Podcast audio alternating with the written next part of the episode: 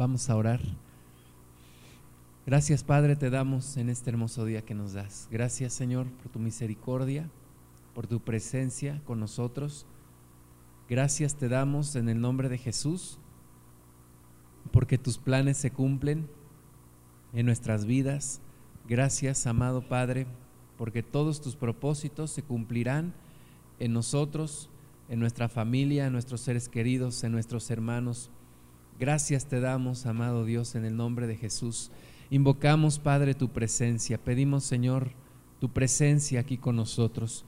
Pedimos perdón, Padre, por todo aquello que hemos hecho mal delante de ti o por aquello que hemos dejado de hacer. Y te pedimos, Señor, que nos limpies, que nos laves una vez más y que se siga haciendo tu voluntad y que venga tu reino. Señor, que nuestra mente sea transformada para pensar como tú, para ser como tú, Señor. Y pedimos, amado Dios, que tú vengas aquí, que tú te manifiestes a nosotros, a nuestros hermanos que vienen en camino y que hoy, Señor, tengamos un gran día de gozo, gran día de bendición. Te damos a ti la gloria, te bendecimos, amado Padre, con todo nuestro corazón. En el nombre de Cristo Jesús. Amén.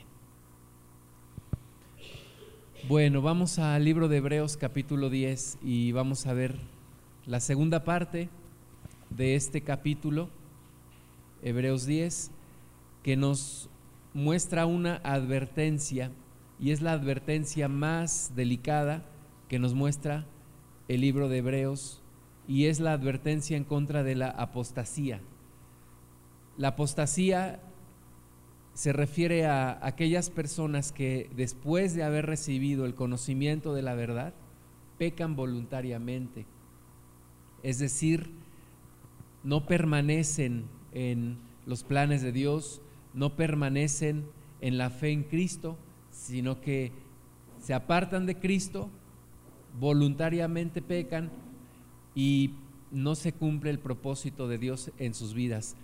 Hebreos 10:26 dice, porque si pecaremos voluntariamente después de haber recibido el conocimiento de la verdad, ya no queda más sacrificio por los pecados, sino una horrenda expectación de juicio y de hervor de fuego que ha de devorar a los adversarios.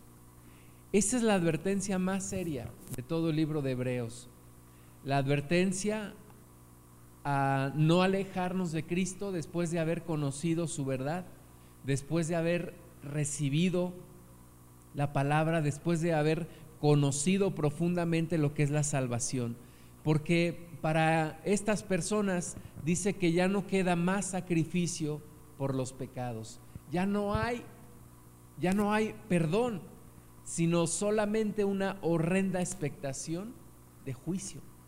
Entonces, es una advertencia muy delicada que el Espíritu Santo nos hace para permanecer en el camino, para no alejarnos del camino del Señor.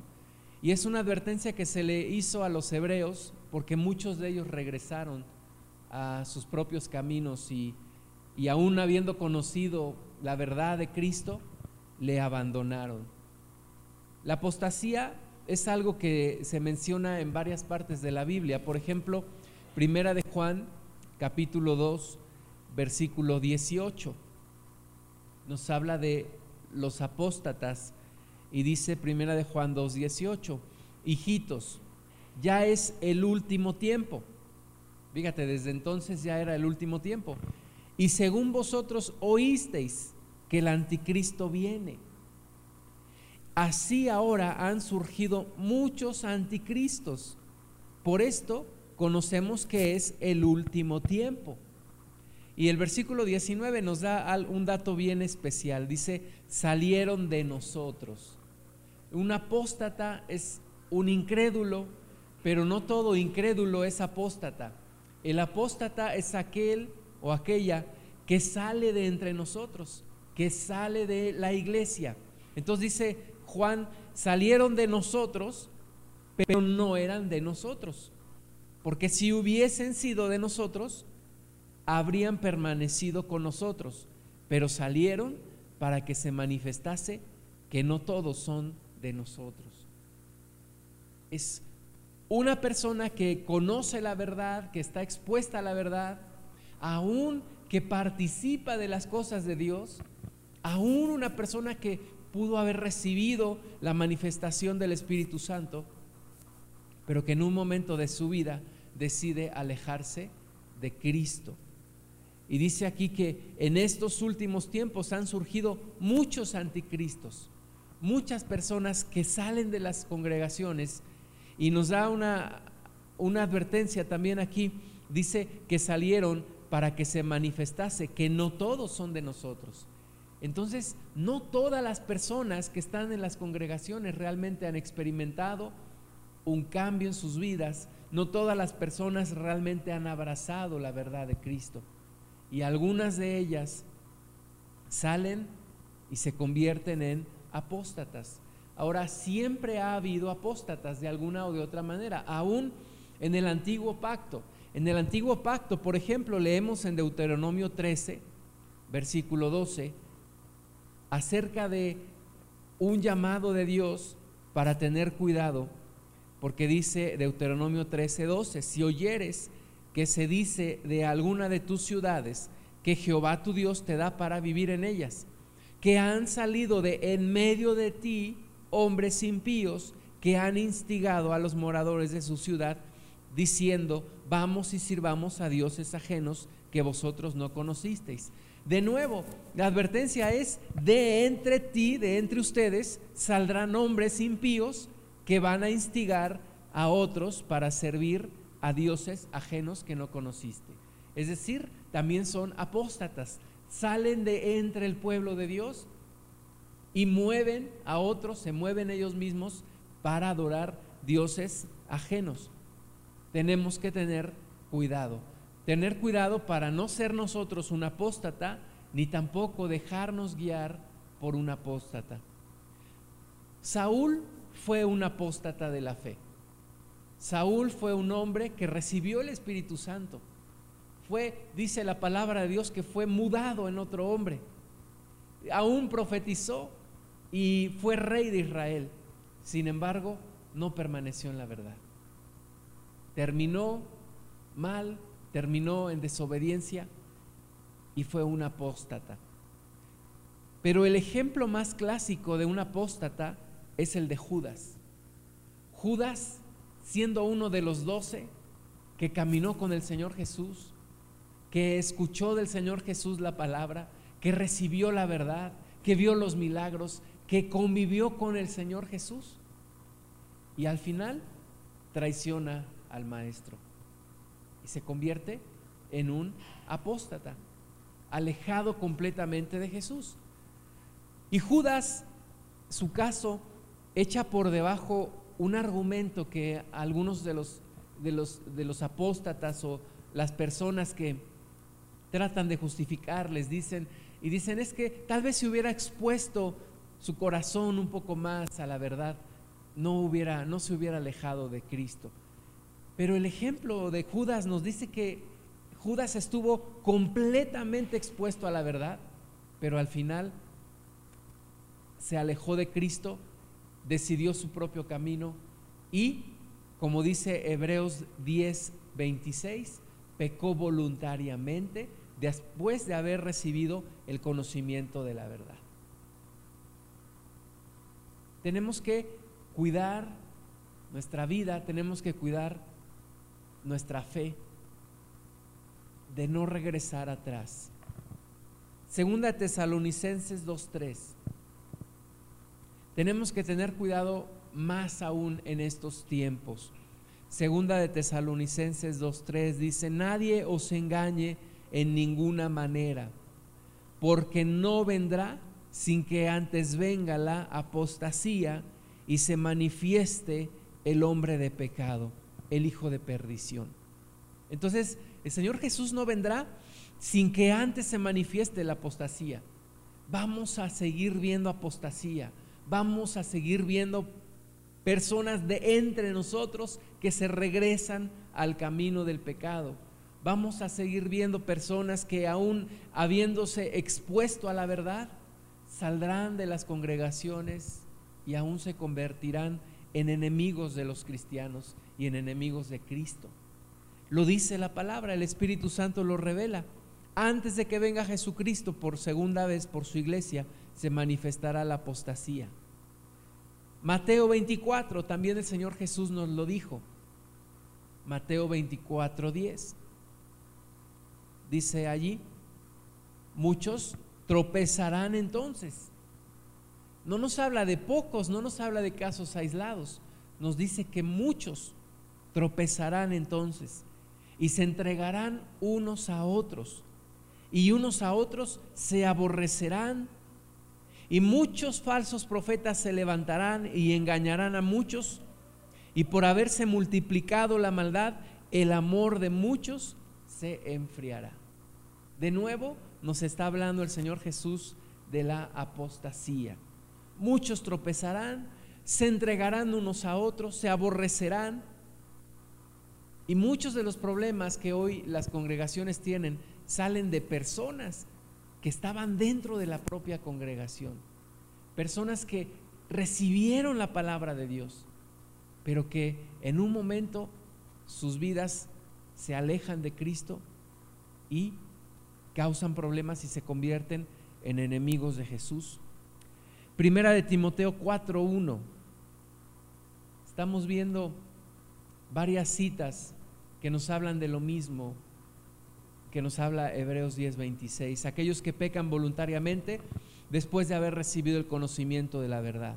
Primera de Timoteo 4.1 dice, pero el Espíritu dice claramente que en los postreros tiempos algunos apostatarán de la fe, escuchando a espíritus engañadores y a doctrinas de demonios, por la hipocresía de mentirosos que, teniendo cauterizada la conciencia, prohibirán casarse y mandarán abstenerse de alimentos que Dios creó para que con acción de gracias participasen de ellos los creyentes y los que han conocido la verdad. Entonces, de nuevo, el Espíritu dice claramente, que en los postreros tiempos, es decir, en estos tiempos, algunos apostatarán de la fe, negarán la fe, saldrán de entre nosotros, pero como dice Juan, no eran de nosotros y se manifiesta que no todos son de los nuestros. Entonces, estos escucharán espíritus engañadores, doctrinas de demonios y apostatarán de la fe y escucharán a algunos mentirosos que tienen cauterizada la conciencia. Y esto es de mucho cuidado porque habrá personas que ya su conciencia está echada completamente a perder y no tendrán el menor problema de hacer cosas contrarias a la fe. Y lo estamos viendo en estos tiempos y tenemos que tener mucho cuidado muchísimo cuidado. El enemigo se infiltra en la, en la iglesia. Jesucristo dijo que el trigo y la cizaña crecen juntos. Entonces tenemos que tener cuidado de no caer en la apostasía. Algunas características de la apostasía. Bueno, dos características de la apostasía que nos dice Hebreos 10:26. La primera es que la verdad es conocida y es aceptada. O sea, un apóstata es una persona que en algún momento de su vida conoció la verdad y aceptó la verdad. No es una persona que no ha tenido la oportunidad de escuchar el Evangelio, ni tampoco una persona que no ha entendido el Evangelio. A lo mejor ya lo escuchó, pero no lo ha entendido. Es una persona que conoció y aceptó la verdad. Y la segunda característica es que rechaza la verdad, es decir, peca voluntariamente. No estoy hablando de un, creyente, un discípulo de Cristo que camina en el camino del Señor y que un día tiene un problema, como muchos los tenemos, como todos lo tenemos, y que de repente caemos en alguna situación que no es agradable a Dios. ¿Y qué hacemos? le pedimos perdón, regresamos al camino. Un apóstata es alguien que ya deliberadamente está pecando, que ya conscientemente está cayendo en el pecado. Y ahí es donde hay que tener muchísimo, muchísimo cuidado, porque tiene consecuencias muy graves que ahorita vamos a ver. Entonces, un apóstata es una persona que conoció la verdad y que aceptó la verdad, pero que peca voluntariamente, es decir, rechaza la verdad después de haberla conocido. Algunas causas de la apostasía. Primero, puede ser la persecución. La persecución puede causar que una persona niegue la fe. Mateo 24, del 9 al 10. Dice el Señor Jesús, entonces os entregarán a tribulación y os matarán y seréis aborrecidos de todas las gentes por causa de mi nombre. Muchos tropezarán entonces y se entregarán unos a otros y unos a otros se aborrecerán. Entonces la persecución causará apostasía. La persecución hará que unos a otros empiecen a traicionarse. Hará que algunos tropiecen. Bueno, el Señor Jesús dice que muchos tropezarán entonces y se entregarán unos a otros. Y ahí habrá quienes nieguen completamente la fe. Número dos, segunda causa de la apostasía, los falsos maestros. Mateo 24, 11, dice el Señor Jesús, y muchos falsos profetas se levantarán y engañarán a muchos. Y por haberse multiplicado la maldad, el amor de muchos se enfriará. Ah, hay y habrá falsos maestros que engañarán a muchos. Engañarán a muchos. Y son maestros que se meten con una doctrina disfrazada. Es decir, no va a llegar una persona a hablarte de, Krishna o de Buda, ¿verdad? Porque esa persona inmediatamente la identificas y la rechazas. Pero será una persona que te hablará de Cristo, que te hablará de algunas verdades y que en algún punto empezará a torcer la doctrina. Hay que tener mucho cuidado con los falsos maestros. Segunda de Timoteo 4:3 dice, porque vendrá tiempo cuando no sufrirán la sana doctrina, sino que teniendo comezón de oír se amontonarán maestros conforme a sus propias concupiscencias y apartarán de la verdad el oído y se volverán a las fábulas. Entonces los falsos maestros también generarán y generan apóstatas de la fe. Personas que empiezan a escuchar una verdad media torcida y terminan negando la fe, terminan apartados de Cristo. Tercera razón de la, de la apostasía puede ser la tentación, puede ser este mundo. Segunda de Timoteo 4:10 nos habla el apóstol Pablo acerca de un hombre llamado Demas. Dice, porque Demas me ha desamparado amando este mundo y se ha ido a Tesalónica. Puede ser que una persona conoce a Cristo, conoce la verdad, es tocado por el Espíritu Santo, reconoce que Cristo es el Salvador, pero tiene una pasión por el pecado, por, por algún tipo de pecado. Puede ser el adulterio, puede ser la fornicación, etcétera. Y esa persona dice, bueno, aunque conozco la verdad y aunque sé que Cristo es el Mesías, me aparto completamente y voluntariamente peco. Esa persona es un apóstata. El Señor Jesús dijo, aunque si tu ojo te es ocasión de caer, dice, arranca tu ojo. Si tu mano te es ocasión de caer, corta la mano. Si tu pie, corta el pie. No nos habla literalmente de cortarnos el pie, ¿verdad? Pero nos habla de dejarlo todo, aún lo más valioso si nos es tropiezo, mejor dejar eso, porque dice, mejor te fuera entrar cojo o manco o tuerto al reino de Dios que completo quemarte en el horno de fuego. Entonces, cuidar esa parte para que ninguna ningún tipo de tentación, ningún tipo de situación nos aparte de Cristo. Cuarta causa de la apostasía, la, negligencia. Negligencia. O sea, la persona que conoce el Evangelio ha sido tocado por Cristo, ha sido tocado por el Espíritu Santo, pero dice, algún día tomaré mi decisión. algún día le entregaré mi vida a Cristo. Y se le pasa la vida y nunca entrega su vida al Señor Jesús.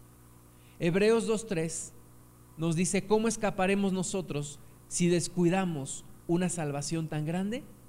La cual, habiendo sido anunciada primeramente por el Señor, nos fue confirmada por los que oyeron. Entonces, cuidado con la negligencia que nos puede hacer perder la oportunidad de tener la salvación. Quinta causa de la apostasía puede ser el estar atado al pasado. El decir, sí, Cristo es el Mesías, yo sé que esa es la verdad, pero yo tengo mi religión, yo tengo mi pasado, yo valoro mucho lo que yo tengo, lo que yo he hecho, lo que yo creo. Y eso me hace abandonar la fe completamente. Y último punto, puede ser el simplemente dejar de congregarse. Dejar de congregarse. Personas que de repente dicen, bueno, pues ¿para qué me congrego? Si total puedo leer la Biblia en mi casa, puedo alabar a Dios en mi casa. Y terminan completamente apartados de Cristo, negando la fe. Hay tres pasos, hermanos, que pueden llevar a un apóstata. Y el primer paso es cuando el amor a Cristo comienza a enfriarse. Te empiezas a enfriar en tu amor por el Señor. Se te empieza a hacer todo rutinario, monótono, lo mismo, lo mismo. Dejas de orar todos los días, dejas de leer la Biblia, te apartas poco a poco de Jesús, hasta que llegas al segundo paso, y el segundo paso es cuando ya empiezas a torcer la verdad, cuando empiezas a acomodar la Biblia a tu conveniencia. Y el tercer y último paso es cuando completamente niegas la fe. Todo empieza con un enfriamiento espiritual. Entonces hay que tener cuidado, siempre estar con el mismo fervor, con la misma pasión, buscando al Maestro. ¿Cuáles son los resultados de la apostasía? Hebreos 10.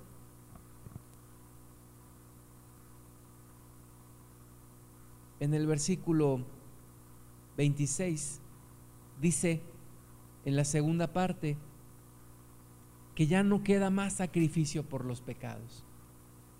El primer resultado de la apostasía, ya no hay más sacrificio que ofrecer por un apóstata. Ya no hay otra solución para un apóstata que ya conoció a Cristo, que ya conoció la fe, que ya conoció la salvación, que ya conoció el Espíritu Santo y que rechaza el Evangelio, ya dice la palabra de Dios, no queda más sacrificio que ofrecer. ¿Cuál es el siguiente resultado? Una horrenda expectación de juicio y de hervor de fuego. Es bien, bien peligroso entrar en este punto, porque ya no hay nada más que pudiera darnos la salvación. Platicaba con el hermano Wayne Myers la semana y decía que hablamos de una, de una persona y, y decía eh, una persona que está dentro de la iglesia y, y viviendo en pecado, decía, lo único que hay que hacer es orar para que se dé cuenta en el peligro en el que está. ¿Cuál es el peligro en el que está una persona que es apóstata?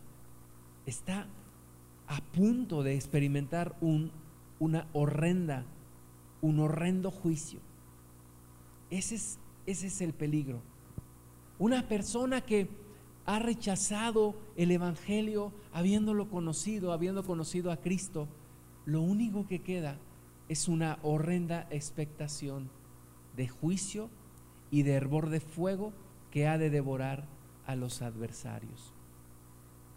Es por eso la advertencia más delicada que nos hace el libro de Hebreos.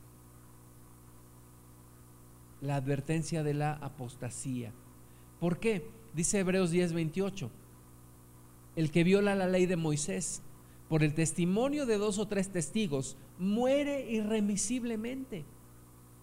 ¿cuánto mayor castigo pensáis que merecerá el que pisoteare al Hijo de Dios y tuviere por inmunda la sangre del pacto en la cual fue santificado e hiciere afrenta al Espíritu de gracia?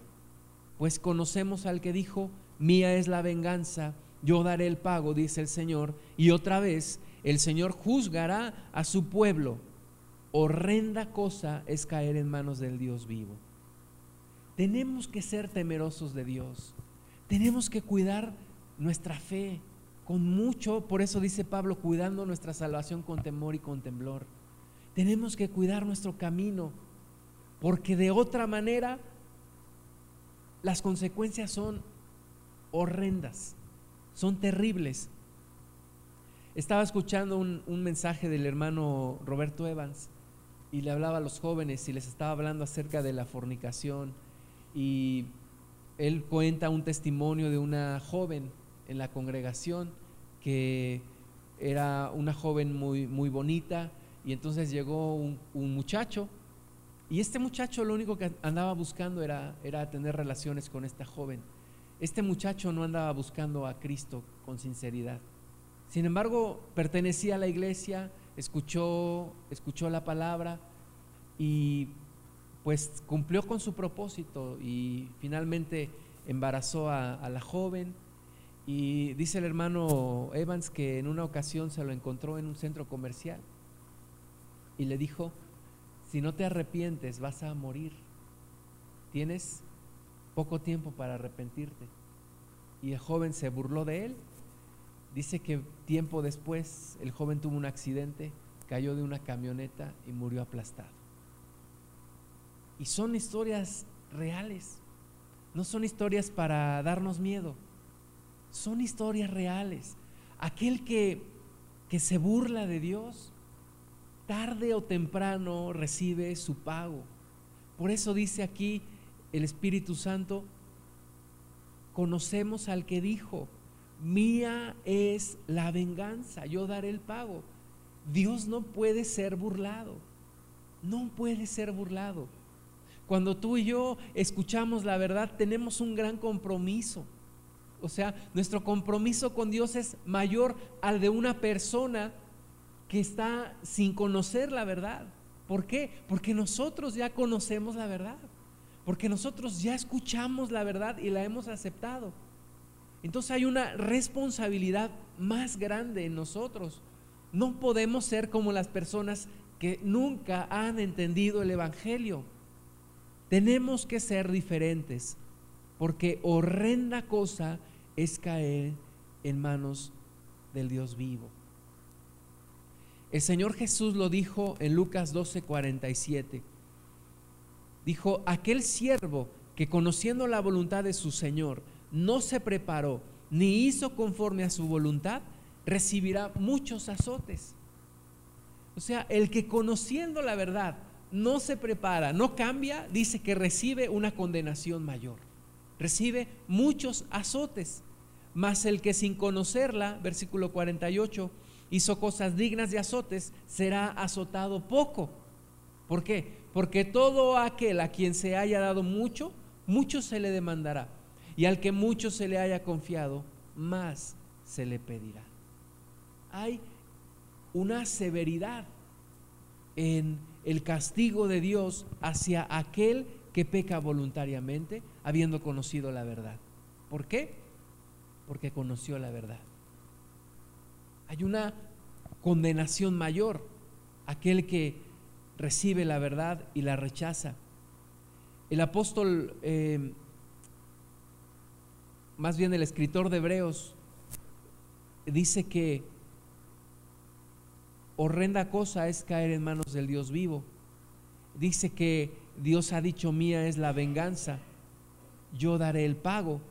Y dice que si aquel que violó la ley de Moisés por testimonio de dos o tres muere irremisiblemente, dice, ¿cuánto mayor castigo pensáis que merecerá el que pisoteare al Hijo de Dios y tuviere por inmunda la sangre del pacto?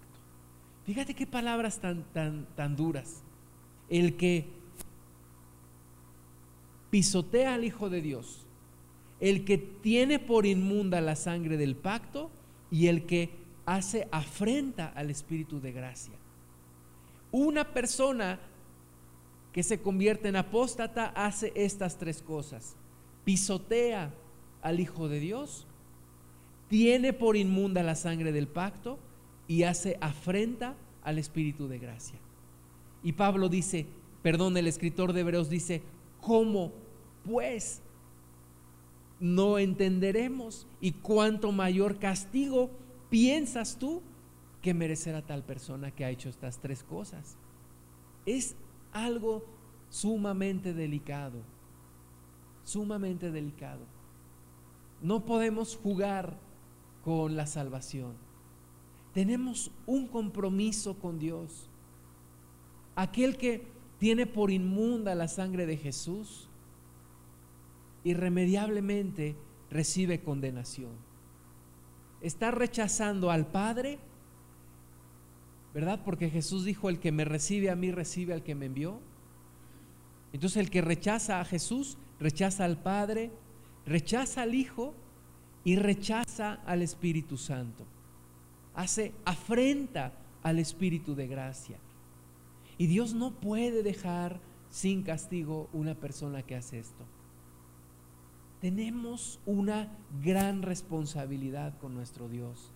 Lo que Dios nos ha dado y por eso toda la explicación que hemos visto antes de lo que hizo Cristo como sumo sacerdote, que se presentó no con sangre ajena, sino con su propia sangre y nosotros no podemos pisotear la sangre preciosa de Jesús ni considerarla como inmunda.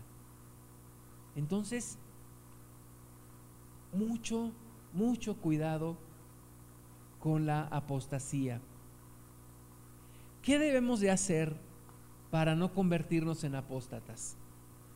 Hebreos 10:32 nos da la solución. Dice, pero traer a la memoria los días pasados en los cuales después de haber sido iluminados, sostuvisteis gran combate de padecimientos. O sea, el Espíritu Santo está hablando ahora a los hebreos que han permanecido y a nosotros que estamos permaneciendo. Nos dice, primera cosa que tienen que hacer, traigan a memoria los días pasados en el cual fuiste iluminado, en el cual Cristo presentó su verdad y dio testimonio de Él y el Espíritu Santo llenó tu corazón. Trae a memoria eso y trae a memoria el gran combate de padecimientos que has sostenido. O sea, acuérdate de todo lo que ya has padecido por Cristo.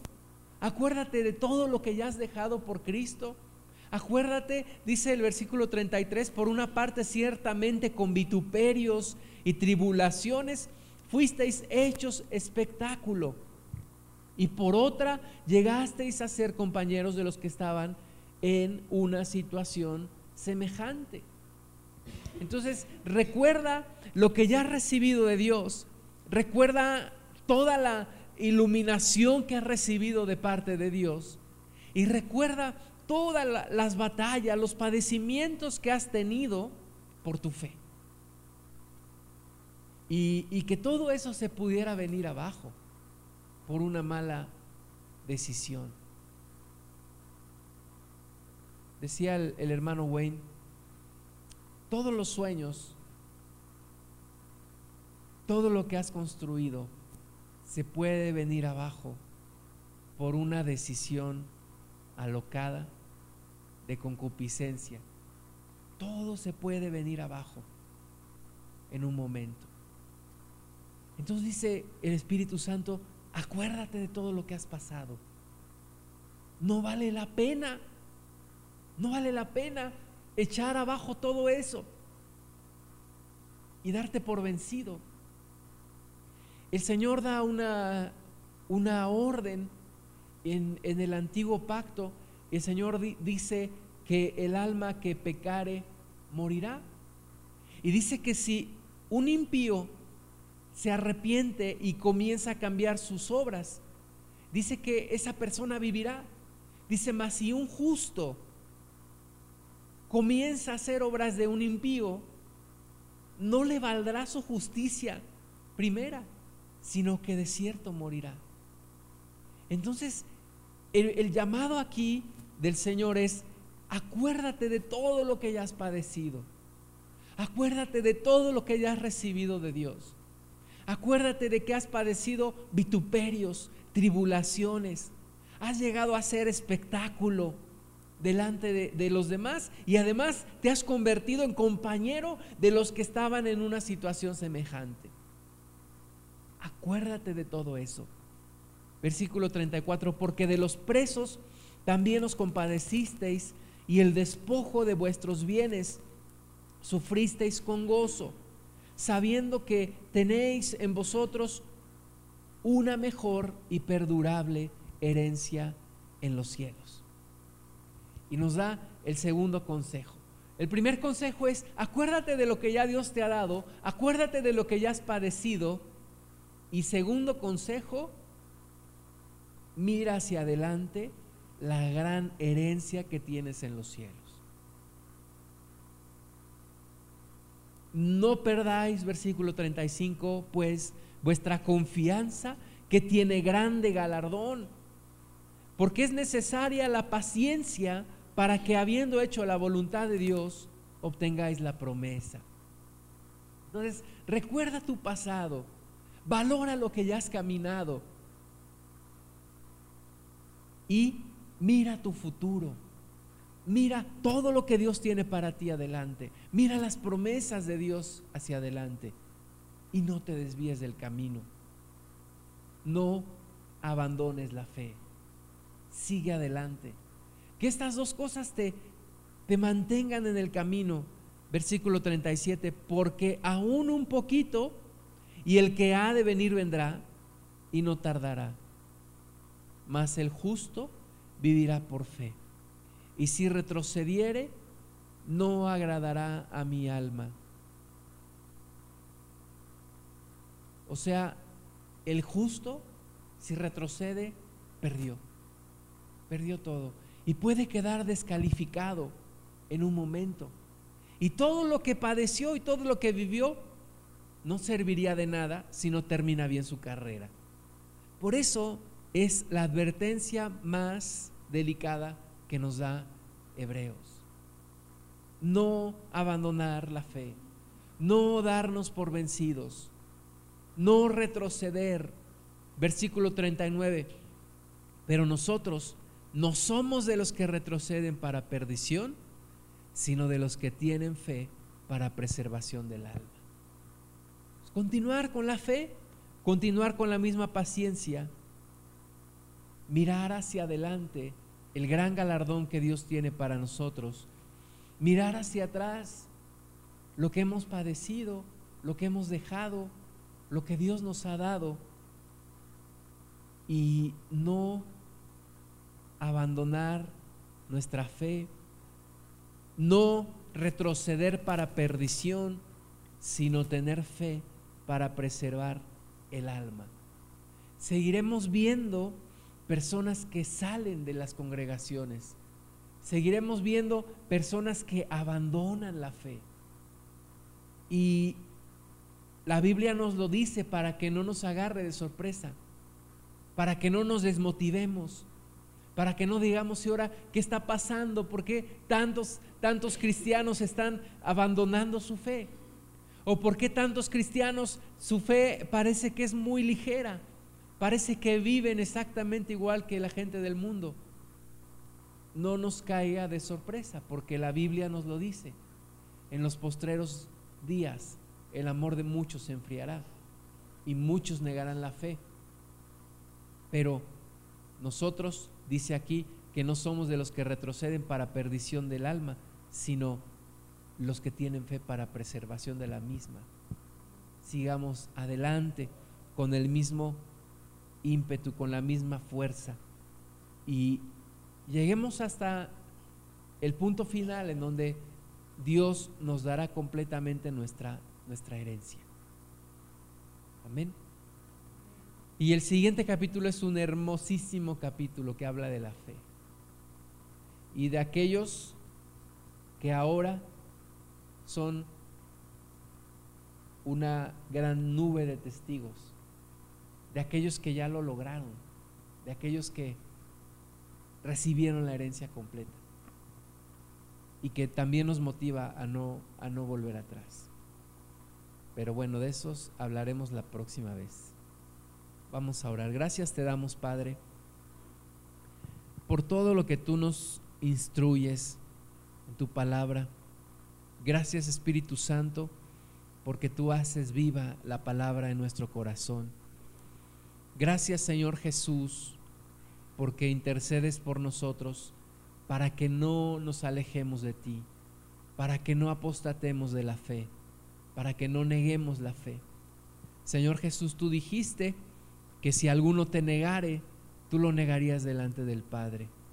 Y nosotros no queremos negarte, no queremos abandonar la fe, sino queremos seguir con la misma fuerza y aún con más, Señor, aún con más entrega.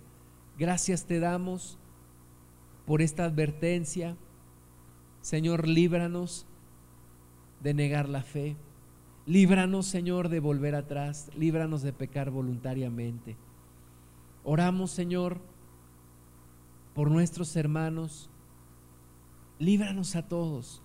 Y aún, precioso Dios, aquellos que están pecando deliberadamente, voluntariamente, te pedimos que tú abras sus ojos y puedan arrepentirse, puedan venir de nuevo a ti, Señor.